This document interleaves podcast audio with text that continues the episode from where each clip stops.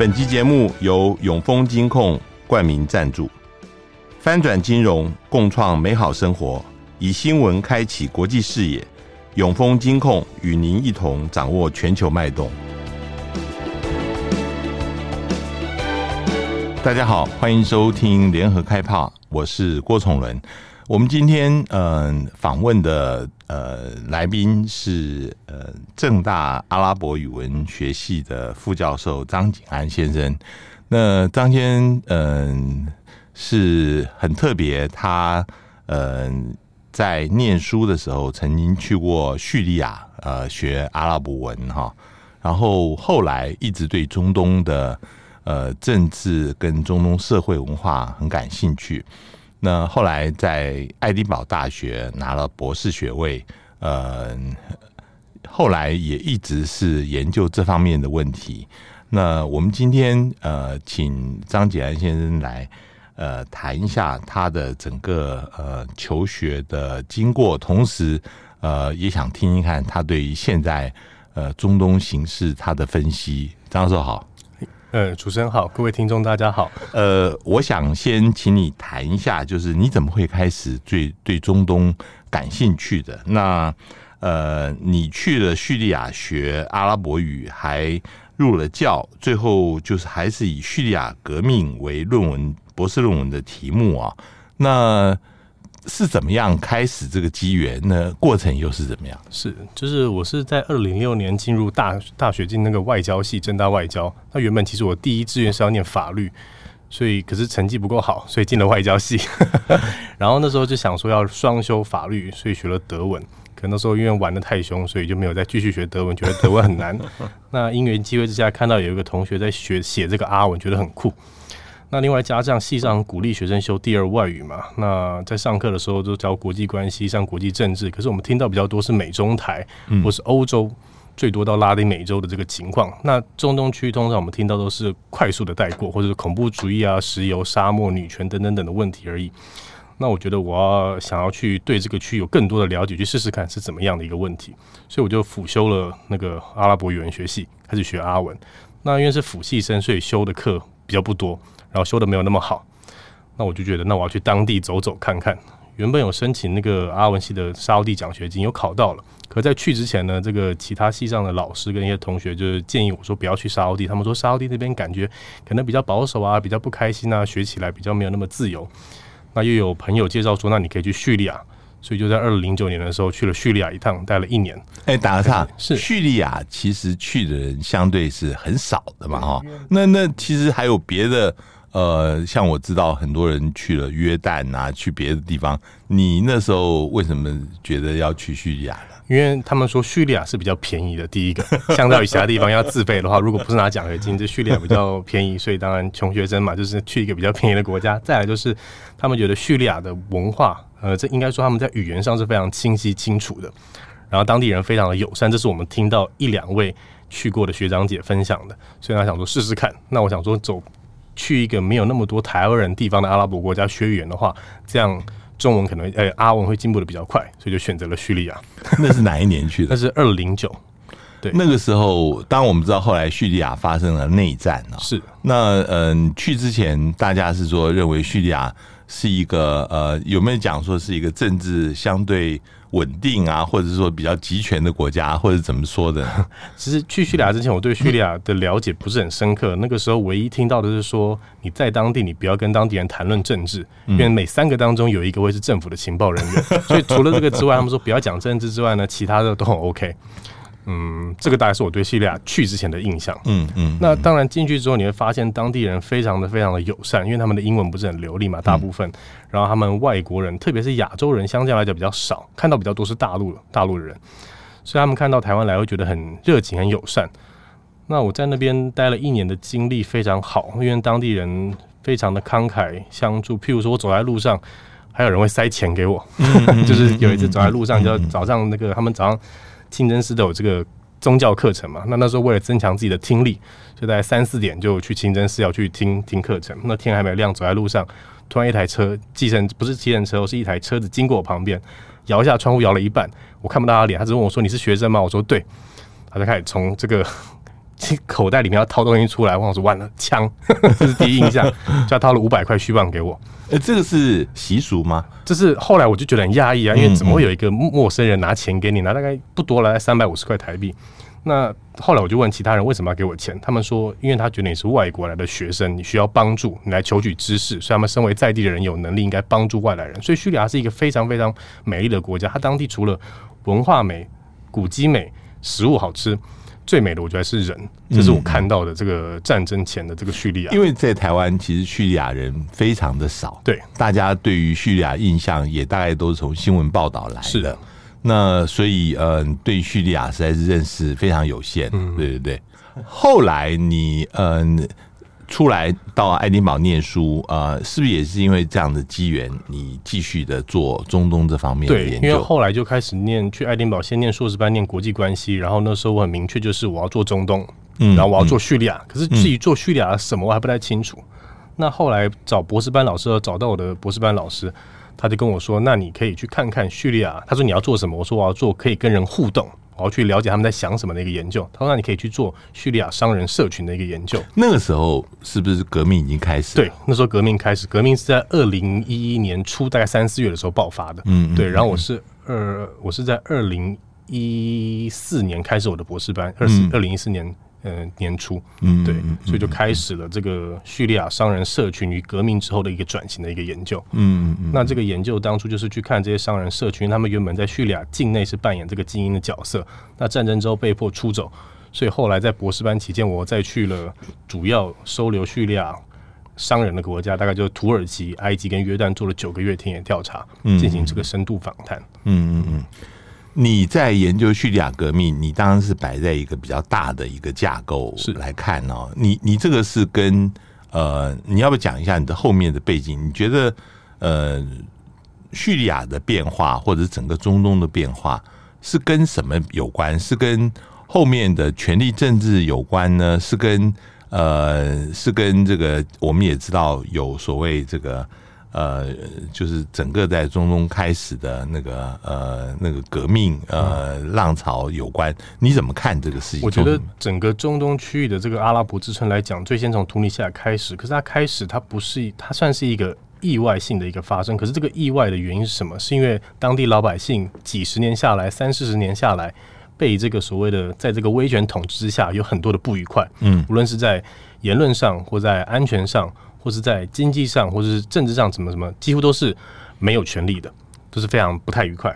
所以在长久累积之下，他们只等待一个爆发点来做一个改变。那为什么会爆发呢？除了长久累积之外，再来就是所谓的科技的一个进步。资讯的流通，特别是媒体这这一块，譬如说 Twitter 啊、Facebook，嗯当初我们看这些阿拉伯之春，人们人民开始上街头群聚的时候，就是靠这个媒体来连接不同的人士一起上街头。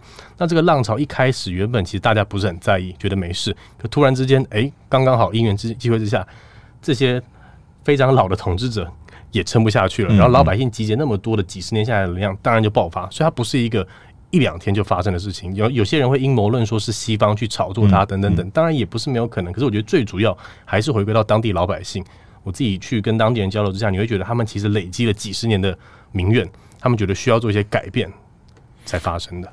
这个跟呃中东地区普遍呃就是有一阵子婴儿潮，就是年轻的人口、嗯、对呃非常的多，对他们不像。他们的父亲那一辈，其实对很多事情不会视为理所当然。呃，他们的教育程度是不是也比较高？这个人口是不是也也也是一个因素？人口一定有非常大的影响，因为你需要一个革命或者社会运动的参与，当然年轻人会是最大的主力。所以他们的年轻人占的数率非常高，那加上接下来可能还要有一些经济因素，因为人出生的多嘛，可你又没有工作机会，那你又是大学毕业生，那你自然而然会更加的不太开心，想要去做一些改变，做一些变化。嗯，中东地区我们普遍觉得说，哦，那边感觉是好像比较我们不认识啊，或是你可能会说它是落后等等等。可是其实你去看当地大学生的录取率是非常，就是大学生的就读率是非常非常高的，可能七八成、六七成以上。嗯，那甚至在一些阿拉伯国家，我记得突尼西亚里面。还是哪一个北非国家？阿尔及利亚女生的就学大学呃就读率是比男生来的更高。嗯嗯，所以、哦、女生还特别。对对对对对，嗯、所以所以这个是很特别的，我觉得。嗯，当然，中东大家马上想到的是宗教的因素啊。是。那呃，我们在外面通常就是很简单的分成什叶跟逊尼这两派啊。呃，你所知道的这个在中东这些这些国家里面，宗教或宗教组织它扮演的角色是一个什么样角色？在一般人的生活里面？宗教当然对当地人来讲是一个非常道的，是非常重要的一个角色嘛，生活息息相关，每天要做礼拜做五次。然后当地有很多不同的宗教组织，我们举很多比较贫穷的阿拉伯国家来讲好了，譬如说叙利亚、呃约旦这些国家，因为他们政府的机能可能比较没有那么充足的时候，这些宗教团体就会去协助老百姓做一些慈善机构的一个这个。的的角色，譬如说穆斯林兄弟会怎么起来的？嗯，他当初也是在英国殖民之下，当地老百姓觉得呃经不是觉得就是经济被剥削，他们需要生存。那有一些比较有钱的穆斯林开始组织这些宗教学校、慈善团体去帮助这些老百姓，所以宗教在当地社会来讲是一个非常大的一个精神寄托。嗯嗯嗯，大概因为我们当地整个大概九成以上都是所谓的这个穆斯林嘛，所以一定是非常重要性的一个角色，在无论是在食衣住行样样上面，我觉得都是有直接的关系。可是我们不应该过度去强调，就是我们需要认知到他们有宗教的这个因素存在。可是我觉得宗教有的时候被过度的去呃强调了。譬如说，很多人去讨论教派主义，很多人去讨论说宗教演出出来的恐怖主义。像教派主义，我觉得它只是一个所谓被他们西方讲叫 instrumentalize 被工具化的一个。作为，嗯，因为当地的执政者，你说他们是穆斯林，他们是穆斯林，可是他们的行为上真的有这么穆斯林吗？真的是符合所谓的伊斯兰吗？这就是另外一个问题需要去讨论。嗯嗯嗯。可是我们看到的是，这几十年以来，当地的执政者当需要用到宗教的时候，他还把宗教这个牌大大力的拿出来使用，去鼓吹老百姓去做一些事情，无论是跟其他国家的对抗，或是对内部的一些这个攻击等等。西方在看中东的时候，往往会呃混杂着就是穆斯林跟基督徒之间的这几这这上千年来的那个世仇这个关系来看，嗯、你在那边嗯、基督徒或者是基督教这个因素。呃，是怎么被看到？其实宗教，你说基督徒跟穆斯林的冲突，在当地并不是因为宗教的因素，并不是因为教义的观念不同。你对穆斯林来讲，他们其实都是同脉同同脉的，同一个宗，同一一脉相承。从犹太教到基督教到伊斯兰教是一脉相承。所以我在当地是没有看到所谓的这种教派冲突。那为什么会有所谓的这种不同宗教间的冲突呢？那其实回到的是一个权力利益分配的一个问题。怎么说？嗯嗯嗯。因为你想想看，如果当地大大概百分之七八十或八九十都是所谓的穆斯林。那这些人，他自然而然在国家的政府的体制当中，或是在行政机关里面，或是无论在各行各业当中，可能都会占为主流。那其他被称为少数的这个 minority 这些的宗教派系，他们自然就分不到一些他们想要的权利，无论是经商的权利，或是政治的权利。那自然而然，他们觉得他们就是被受压迫的。那当两方都觉得被受一当当他们觉得受压迫的时候，那可能宗教这个时候就会变成他们的一个标签，来进行互相的一个对抗。所以，并不是因为宗教去导致他们对抗，而是在呃权力或者资源分配不均的一个情况下，在借由宗教一个催化，才导致了说我们看到的这个所谓的基督教或伊斯兰教或是逊尼跟什叶的一个对抗。你你也去了很多不同的地方，这个呃宗教之间嗯、呃、容忍性高不高？就是说，比如说你这个地方呃主要是以逊尼派为主的话，他会不会就？没有办法容容忍什叶派，或者说没有办法容忍呃基督徒在这边呢？其实他们大概当然一定会有不同的，譬如说哪一个区域，我们知道这个区域可能比较多是逊尼派，这个区域比较多是什叶派，可是他并不会因为他是不同的这个派系就完全不相往来。当然每个人自己心中可能多少会有一点这个我们比如说芥蒂啊，或是这个呃一些不同你我的一个存在的界限存在，可是他们并不会因为这样不相来往，这是我看到的。嗯嗯。好，你刚刚也提到恐怖主义，那恐怖主义似乎又贴上宗教的标标签哈。呃，这个恐怖主义是呃怎么一回事？比如说，我们看到呃接连的呃有盖达，呃这个是从沙乌地阿拉伯的瓦哈比这个派系呃这个宗派发展出来的，也有看到呃伊斯兰国。也是在叙利亚跟伊拉克之间的啊，呃，为什么嗯、呃，这个跟呃，中东往往分不了关系，跟宗教的标签有有关系呢？恐怖主义。其实我们如果去看中东当代的恐怖主义发展，它最早的第一起，我们当代中东就二十世纪的第一起恐怖主义，其实在一九四六年，在这个所谓的以色列巴勒斯坦地区发生的，然后并不是所谓的穆斯林进行的，嗯、是犹太人进行的嘛？所以 David Cameron Hotel。King David Hotel 那个大卫王酒店进行的爆炸，因为当初以色列人、犹太人想要独立成为国家，可是英国人不让，他们就在当地执行了第一起这个爆炸案，就是犹太复国主义，对对对对，反而是恐怖主义。对，所以那个那个跟宗教其实也不是那么大关系，可是他们当要推动老百姓、推动这些激进分子去做的事情的时候，就需要宗教的标签。那我们如果看当代中东，它其实所谓这个。最常听到就是圣战这个吉哈这个概念，它其实在一九七九年之前好几个世纪是没有被穆斯林会提到的。当地的中东穆斯林，我们讲，那为什么会出现在一九七九年之后？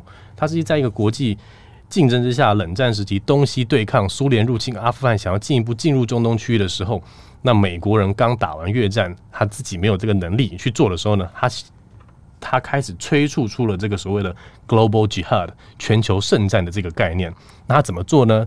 他去召集、提供资源呐，提供金援、提供武器、提供甚至是毒品的一个这个重许这个同毒品在阿富汗跟巴基斯坦地区开始做这个买卖，用这个方式来培养出所谓的第一批的 Jihadist，就是圣战士。我们讲。那那个时候，圣战士，你如果去看 YouTube 都找得到，就是雷根总统在白宫接见当初的塔利班的所谓的圣战士，他说这些是他们的功劳，就像这个 Founding Father of the United States，跟美国的建国国父同等功劳，差不多。为什么？因为他抵抗了苏联入侵的阿富汗。他们认为是 Freedom Fighter，对 Freedom Fighter，那时候自由战士不是所谓的这个 Terrorist。所以我们看到这个比较比较 有点这个讽刺的是，当初美国所培育出来的这一批人士，金元呃武器。然后其他的这个操作所创造出的这个全球圣战的概念，没错，是在冷战时期协助美国协防苏联入侵到中东区。可是后续之后，美国就没有一直在去 follow 他。所以这批人是你要想想看，他们打完仗，他们现在变成这个穆斯林世界的这个勇士。你看，不止西方崇拜他，呃，中东世界也很喜欢他们，也觉得他们 defend 了这所谓的异教徒的入侵。那这些人打完仗之后该怎么办呢？他打仗之前，他可能才二十岁。十几岁、十八九岁，那打了打了打了八年仗、七八年仗之后，他什么都不会啊，他 只能打仗，他只会宗教，他知道哦，我要我要去对抗异教徒。那在这样的情况之下，这些人慢慢的无所事事之后，又衍生出后来伊拉克入侵科威特，一九九零年代，突然之间海山入侵了科威特，那那个时候沙乌地政府感到了很紧张嘛，他觉得哎、怎么办？就是科威特就在我上面，那这样是不是下一步海山就要入侵沙乌地？那那个时候他要入侵之前，原本奥萨马宾拉登他刚打完这个圣战不久嘛，打完对抗苏联入侵不久，那他就想说，那我可以回去我的国家保卫我的国家，我有军，我有武力，我有这个战斗经验，那我回去沙乌地保卫我的国土是最好的。可沙乌地王室不敢让宾拉登回去，为什么？因为他已经变得太庞大了，变得他可能没办法操控沙，呃，没办法操控宾拉登，那也可能会害怕宾拉登会进一步造成原本沙乌地王室的一个安全的稳定性。所以他拒绝了沙这个宾拉登的回归，那激怒了宾拉登，因为他不止这样做，他不止拒绝，他还让美国驻军来协防沙乌地，嗯嗯、所以这个导致后面的穆斯林慢慢的这个走向一个激进，他们也会觉得很奇怪，哎、欸，我们以前帮美国对抗苏联的时候，我们是 freedom fighter，那为什么现在开始我们的对象变了之后，我们就变成 terrorist 呢？这是一个很值得思考的问题。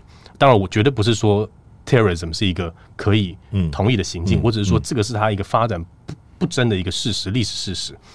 那我们再看现在晚近的伊斯兰国的成立，它当初为什么会出现，也是在美国入侵伊拉克之后，所谓这些所谓的这个啊，原本支持海山的这些部署啊，有些人比较激进人士可能不满，慢慢想组成一个对抗这个新的伊拉克政府的一个力量，所以。种种，然后到后面刚好阿拉伯之春起来，整个区域混乱的时候，他们刚好可以趁势崛起。所以，我们看，如果整个中东地区的恐怖主义，它最大的起源关系就是在美国的这个一个举动之下。我们老实讲，嗯、对，嗯嗯，呃，能不能特别谈一下这个叙利亚的情况？因为伊斯兰国是在叙利亚里面活动呃最厉害的。然后，呃，那个时候，嗯、呃，好像很多国家。都在资助在叙利亚里面各个不同派系的内战，呃，这个伊朗他自己有呃这个呃真主党进来，那嗯、俄罗斯直接派兵，呃，沙乌地阿拉伯，呃，这个阿拉伯联合大公国，他们各自都有支持的派系在里面。能不能解释一下这个叙利亚的内战，呃，是怎么起来？这个跟整个伊斯兰国这个所谓恐怖主义，呃，当时大家又有什么样的关系？其实叙利亚它的一开始我会称它是革命了，最早二零一一的时候，它其实就是那个时候阿拉伯之春这个火烧起的时候，呃，叙利亚有小小朋友啊，几个年轻学童，国中高中生，在这个达拉省，在南边的达拉省，在墙壁上画画涂鸦，就写说我们也要政府下台，要么有样学样嘛，学了其他国家的这个反抗人，想说会成功。你看，突尼西亚成功了，埃及成功，带来叙利亚也会跟跟着成功。他们这样一做之后，当地的这个政府，达拉政府省份的这个。警察或是当初我们讲他们的情报人员过度反应，扫射当地老百姓，或是把小孩带回家然后虐待。所以达拉这个地方很特别是什么？它是一个比较部族呃情呃部族连接比较强强烈的一个区域。当你打了这边的小孩，虐待这边小孩，射杀这边小孩之后，当地人会生气嘛？会上街头要政府给一个交代。那你惹到一个部族，就是连接性很强，特别强，就不好收拾。所以他们上街头开始要求交代的时候呢，他们是希望改革，我要政府一个解释。可政府又过度的又再度扫射他们，嗯，导致了老百姓这个火累积了几十年，一瞬间爆发。从 Dara 开始，然后北边哈勒，然后中部那个呃 Homs 跟 Hama 这些城市不同区域的人开始慢慢的起来。那意思，所以我说他是革命，是一开始老百姓自己愿意上街头所做的一个事情。他们跟我们所想象的上街头不一样。我们这边上街头最多就是被水车喷一下嘛，对不对？会被抓起来，然后之后就不就出来了。可在当地呢，你上街头是一定会被扫射，不然就是你的家人会被抓起来，或者你自己会被抓起来。我打他，是不是因为当时的统治的阿塞德家族，其实他们。其实是一个少数的部部落跟宗教团体，所以他们对于所有的人，他们都是用很敌视的眼光在看其他。其实我觉得不止不只是因为它是一个少数，我们可以看中东整个世界，中东到北非，我们可以说它大概都是由独裁者或是军阀出身的一个手一个一个背景。那他们知道，因为他们军阀出身，他们是靠透过政变、透过武力取得政权，所以他们。当然，最直接的解决方式就是用武力以暴制暴把它压下去。当然，它有一些那个所谓的这个拉拢的手腕了，可能比较少，那比较不一样。呃，所以我觉得他并不只是因为他是少数，当然它少数还更加的坚持。可是有趣的是，他的国防部长老阿萨德的国防部长是逊尼派哦，不是不是阿拉维派，这是有趣的现象。所以他其实当初老阿上台的时候，他在叙利亚境内重新去联盟这个主要的逊尼派是做得不错，因为他在军方有一个逊尼派的国防部长，然后他在。商人方面，他要连接最大的叙利亚商人，那个小拉 family，那个那个拉呃小拉拉特拉特宾小拉，大马士革最大的一个这个家族，让他去做那个呃叙利亚的这个像是所谓的叫 Chamber of Commerce 的那种，商会，对对商会的那种领导人，嗯，嗯，所以他是做的不错的，嗯，就是他很会去分化了，应该这样讲，嗯，对啊，所以革命那个时候开始，一开始革命了，到后面之后就是。其他国家周边国家，像是土耳其啊、约呃卡达、沙乌地跟阿联酋，看到了这个机会，机会的时候，可能可以改变它的时候，开始给予少数的这个军事援助了。如果弱得很强的话，叙利亚就已经倒了，因为当很多逃兵嘛。嗯嗯。可是就是不够强。那到后来，二零一二年开始，二零一二年初或是二一二零一一年底。当叙利亚自由军成立之后呢，就我们就可以说它慢慢变成一个内战的情况。所以前几个月三四个月应该是一个革命，可到后面开始就变成一个内战情况，因为就变成一个外部势力在内部进驻的一个情况，有分成土耳其、沙乌地这一块，还有卡达对抗伊朗这一块。因为伊朗大概在二零一二年中之后进入叙利亚嘛，因为那是二零一二年中叙利亚差点政府就要倒台了。嗯，那呃，伊朗派出他的军队，一些自卫队了，然后还有他的这个真主党从黎巴嫩进入。扭转了局势。那 ISIS 就是知道叙利亚在这样的一个混乱局势之下，他从伊拉克崛起，二零一四年开始崛起，再打入了叙利亚的这个东北边，嗯，这样进来的。嗯嗯嗯。那后来美国的介入，美国是以反恐的为名。对。那呃，也当然，美国的角色在中东是一个什么样子的角色？就是说，中东是怎么样看美国？比如以前美国，它呃，中东的。呃，能源供应是它很重要的一个部分。那后来呃，好像就转到反恐了。呃，反恐就是呃，是认为是一个蛮重要的一个任务。但是最近这几年，似乎呃，他们对这两个都失掉兴趣，或者是觉得呃，也不想在中东重建整个民主了。慢慢的，美国的资源呃，似乎在离开这个地方。你怎么看美国在中东？我觉得美国在中东，它其实开始正式进入中东，应该是在一九六八年之后。因为当英国要撤出，决定要撤出波斯湾的时候，美国觉得不能让权力真空，冷战两极对抗之下，苏联入侵，所以他那个时候还决定进入中东。那他一开始是采一个两双柱对抗的一个手段 （Twin Pillar Policy）。他那时候是培育沙乌地跟伊朗来做中东的两个所谓的警察，来维持区域的安全。当然，他一直持续支持以色列。可到后面一九七九年伊斯兰革命发生，伊朗政权垮台之后，整个中东局势。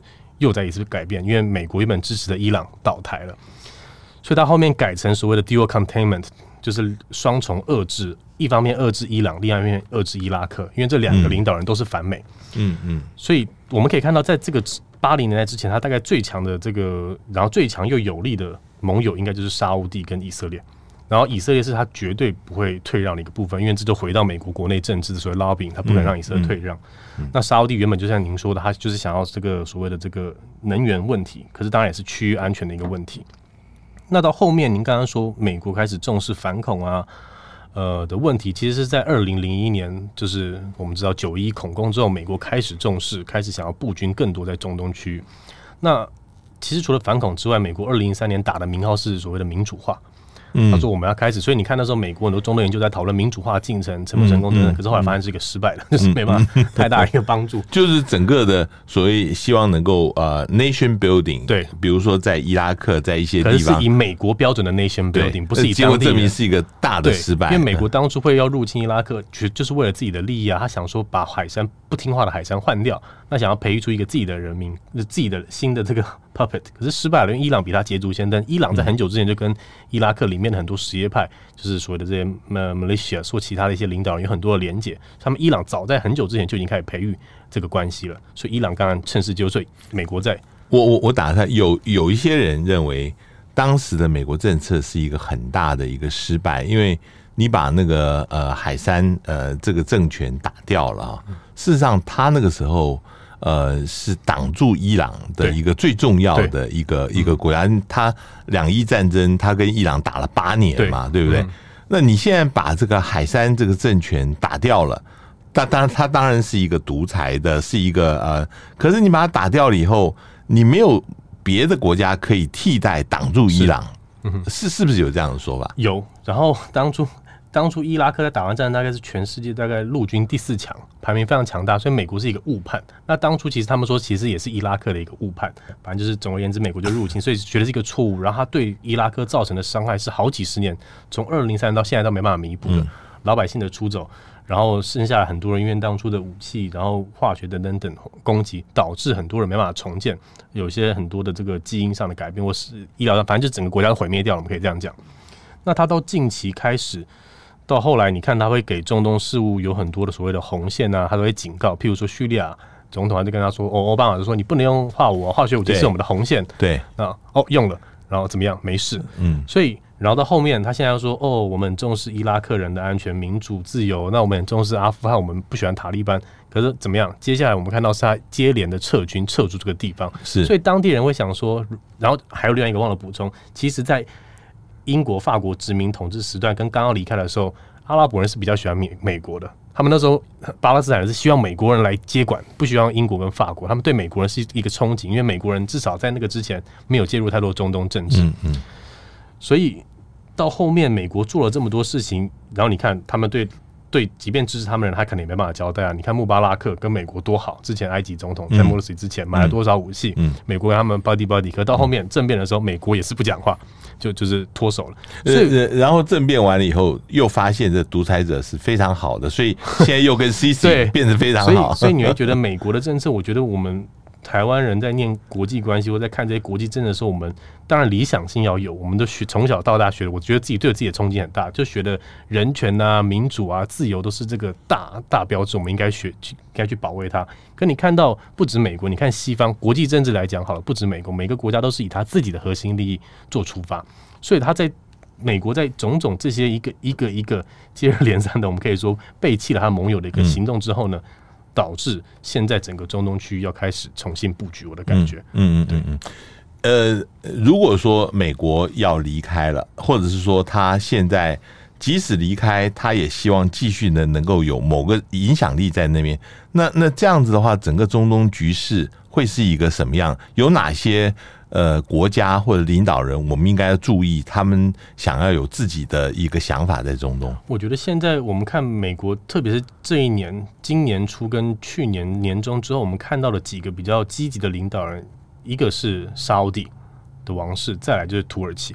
嗯、土耳其他因为之前的卡达危机，然后跟阿拉伯之春之后跟埃及关系处的不好，跟阿联酋处的不好，在革命的时候处的不好，所以他现在开始慢慢要修复这些国家，所以他积极的开始跟原本弄坏关系的阿拉伯国家开始做访问，然后开始做交流。譬如说把哈萨吉案归还交给沙乌地政府，让沙乌地政府来处理。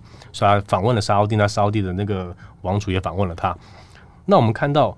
土耳其这个土耳其，他因为现在自己要大选，所以我觉得他可能做不出太大的一个什么举动。目前至少在这一年，可是你看沙乌地，沙乌地王王储他那个 Bin Salman，他在这几个月他拜访了约旦，又拜访了这个土耳其，然后也去拜访了埃及。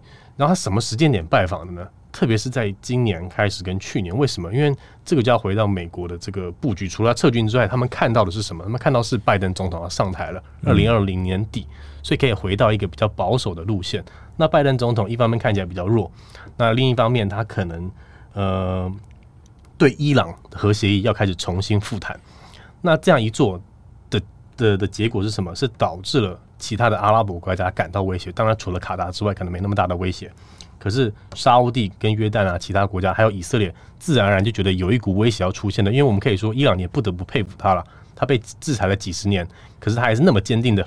抗抗抗西方，然后对抗以色列，所以这刚刚提到的沙乌地跟以色列，我觉得还有土耳其，可能在明年之后，他们会慢慢的开始形成新的一个结盟，慢慢的去改变，去抗衡伊朗。可是中间的土耳其就很特别，是什么？因为它是一个在东，它是一个可以同时结盟呃两个敌人的一个国家。譬如说，它跟以色列很好，最近开始好了。以色列总统在呃今年去拜访。呃，乌尔都干拜访土耳其，可是他同时又跟伊朗关系很好。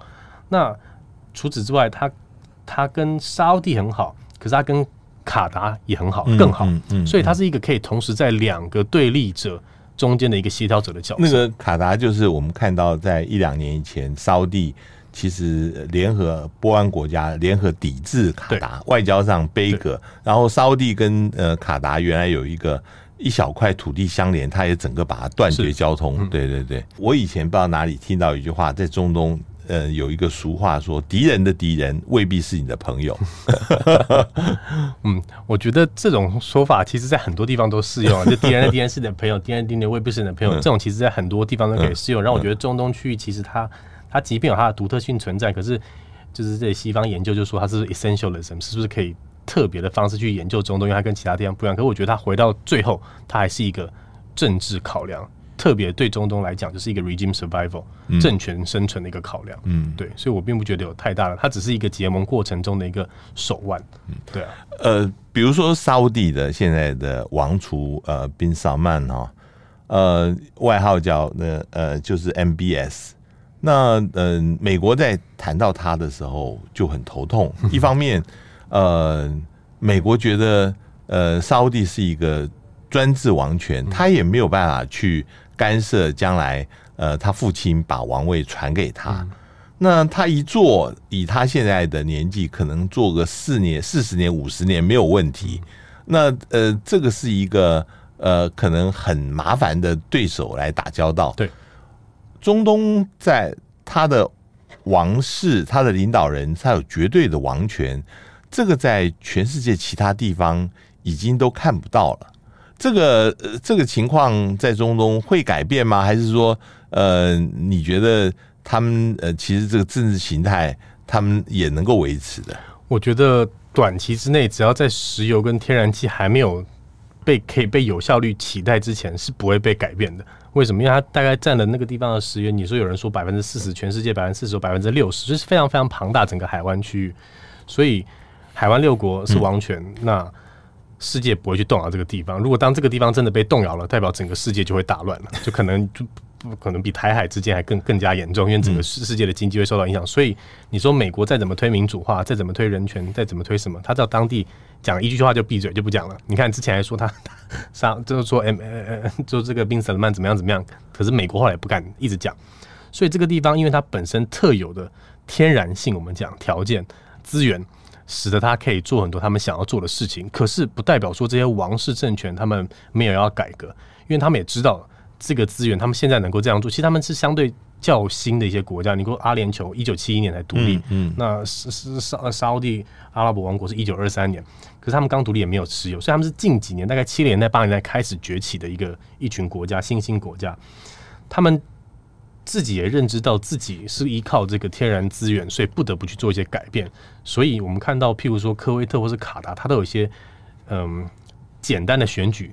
措施出现，就让老百姓可以参与选举，譬如说还有议会啊，或是这个 Shura Council 等等等的，让老百姓某种上去做参与，可以让他们觉得心情比较好。但是这个都是呃只有建议性质，未必是，因为最后是国王可以做最后的决定。对，对，对，对，然后他们国王也呃适度的放宽，比如女性可以参政，对对对，女性开放，然后譬如说沙乌地最保守的电影院开始出现，开始推观光等等等，嗯，这是我们看得到的一些在社会。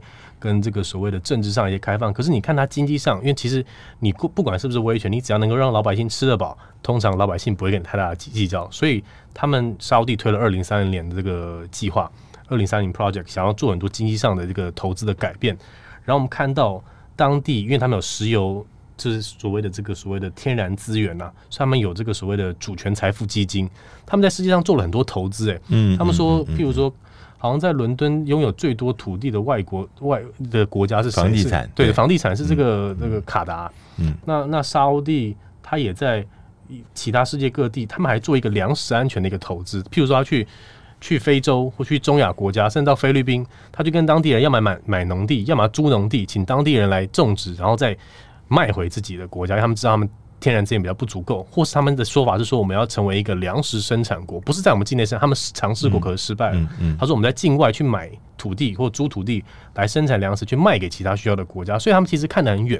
他们知道说我们这个天然资源，因为我记得我大学十十年前大家都说五十年要结束，可是现在又讲又有五十年，所以他们知道是有有限度的一个这个呃使用使用期限啊。所以我觉得他们王室不可能不知道，然后他们。优势，他们不同于其他的阿拉伯国家来讲，他们就是有这个天然资源的屏障在，所以可以比较任性的，或是比较有前瞻性的去做一些比较大的议题。嗯，对我我我我想问一下，就是说以前呃，在二三十年前，呃，以色列跟巴勒斯坦的问题一直是在中东是很重要的议题，然后说阿拉伯国家站在巴勒斯坦人呃后面来支持他哦，然后甚至那个时候。呃，用石油为武器。现在以巴的冲突还是中东呃政治里面很重要的一个因素吗？还是说大家都已经呃逐渐的把这个给忽略掉？我们看到前两天是以色列去轰炸那个呃 Palestinian Jihad，呃呃，在那个加萨走廊那边啊，呃，像这个事情，当然在国际新闻里面是。呃，但是也就是一下子，这个似乎没有什么长远的影响。以巴这个问题，呃，现在大家怎么看的呢？我觉得以巴的问题，你可以从区域内来看，还有从国际上来看。就国际上，大家已经知道它几十年了，所以到后面，我觉得人都会有一点这种。习惯了惯性哦，就是这个样子啊，又没有出现太现实，就哦被炸一炸死几十个人这样子，所以国际上已经有点慢慢的，虽然西方欧洲，我觉得欧洲它好处，欧美的好处是它有一些很好的团体，很极力想要去发声，可是那是有限的，因为最后还是由政府来做指导，所以在国际上，我觉得它就是一直维持这样子，慢慢的不太被受重视。那在区域内来讲，更不用讲了，因为整个开始，美国之前川普的时候想要使中东呃阿拉伯国家跟以色列。关系正常化之下，你看巴林的的官员可以去访问以色列，那巴林可以去访问以色列，沙乌地会不知道吗？巴林就是沙乌地的后院啊，沙乌地一定知道，一定也同意的嘛，不能说同意我不知道，到时候搞不好我就不见了。所以这个可是可以讲的说，就是你可以看到说，这个阿拉伯国家跟以色列的一个正常化是正在进行中，正在进行式，然后感觉会越来越好。那拜登这样再加加上去跟这个伊朗的核子武器谈判、核和谐核能谈判的这个。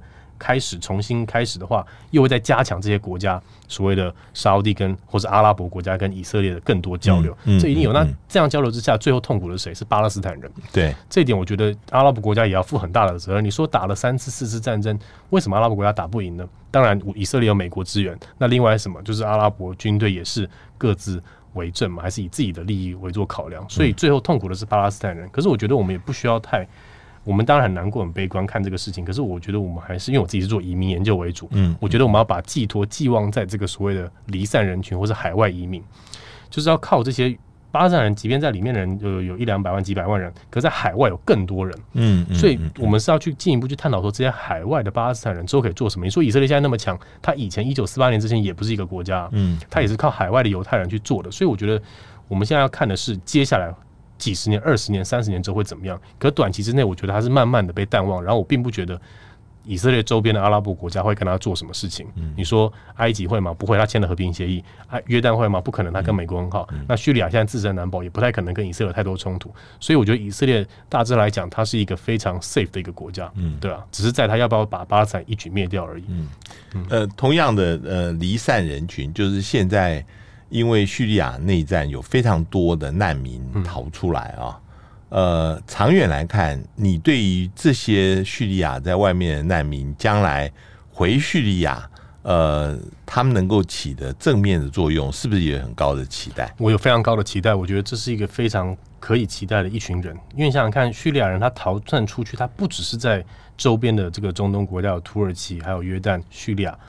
呃呃，约旦、黎巴嫩等等等，可是他有大概一百万的人到了欧洲，还有一些零零散散到其他地方，所以这一群人他们出去大概是二十几岁的年纪，那他们在当地接受教育，在当地学习学当地的文化，学当地的思想，可是他并不会因为在外面就跟家人切断自己原本的关系，所以这群人我觉得他慢慢去吸收不同的新知之后，他也会将来会成为一股叙利亚新的这个影响者，可是这需要时间，因为他们现在还小，就是还还年轻。可是将来一定会有一个很大的改变，就是时间的问题。嗯、对，可是是在我们看得到的未来了，不是很久。嗯，我我最后想问你，就是说，呃，台湾的中东政策，嗯，目前呃，我们嗯、呃、跟中东之间的关系，当然除了设了一些代表处以外，主要就是从这边进口能源，嗯，这是我们主要的来源。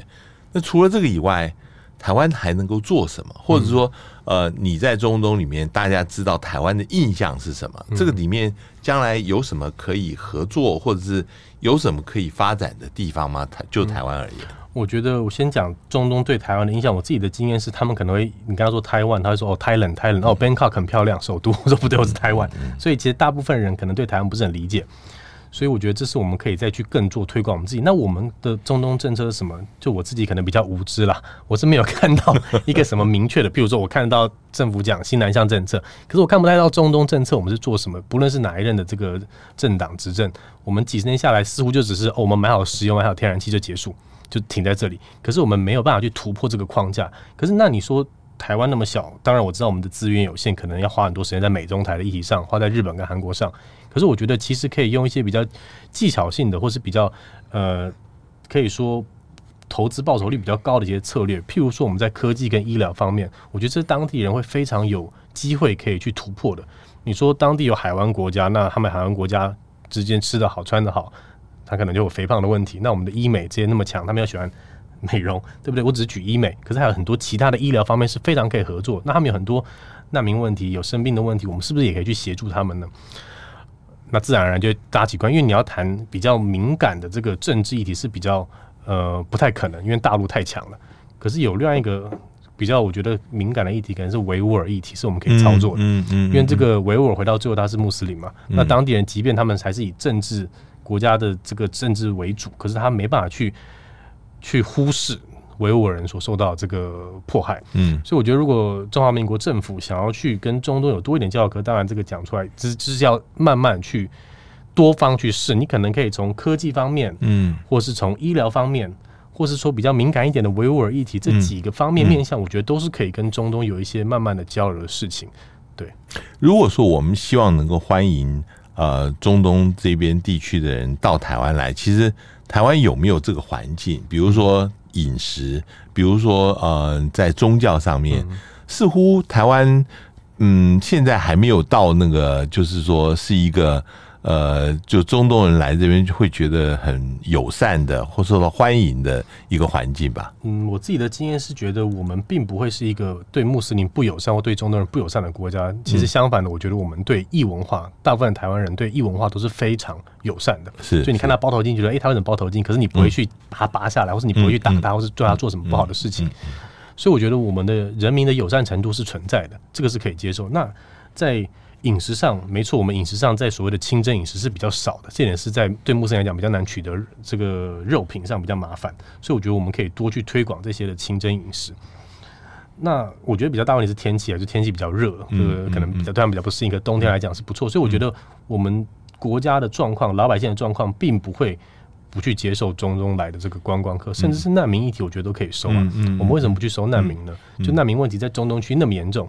对啊，我觉得这是我们可以去。你只要收啊，我之前讲说收六十八个就被批评，就是说哦，太太现实。可是你国家政策就是得现实考量，你收来是帮助了嘛？你收了收了几十个，你这个我相信你难民收容是不管是哪一个国家在这世界上都不能去批评你做这个举动的一个、嗯、一个这个政策。嗯，对啊，所以我觉得是可以做的。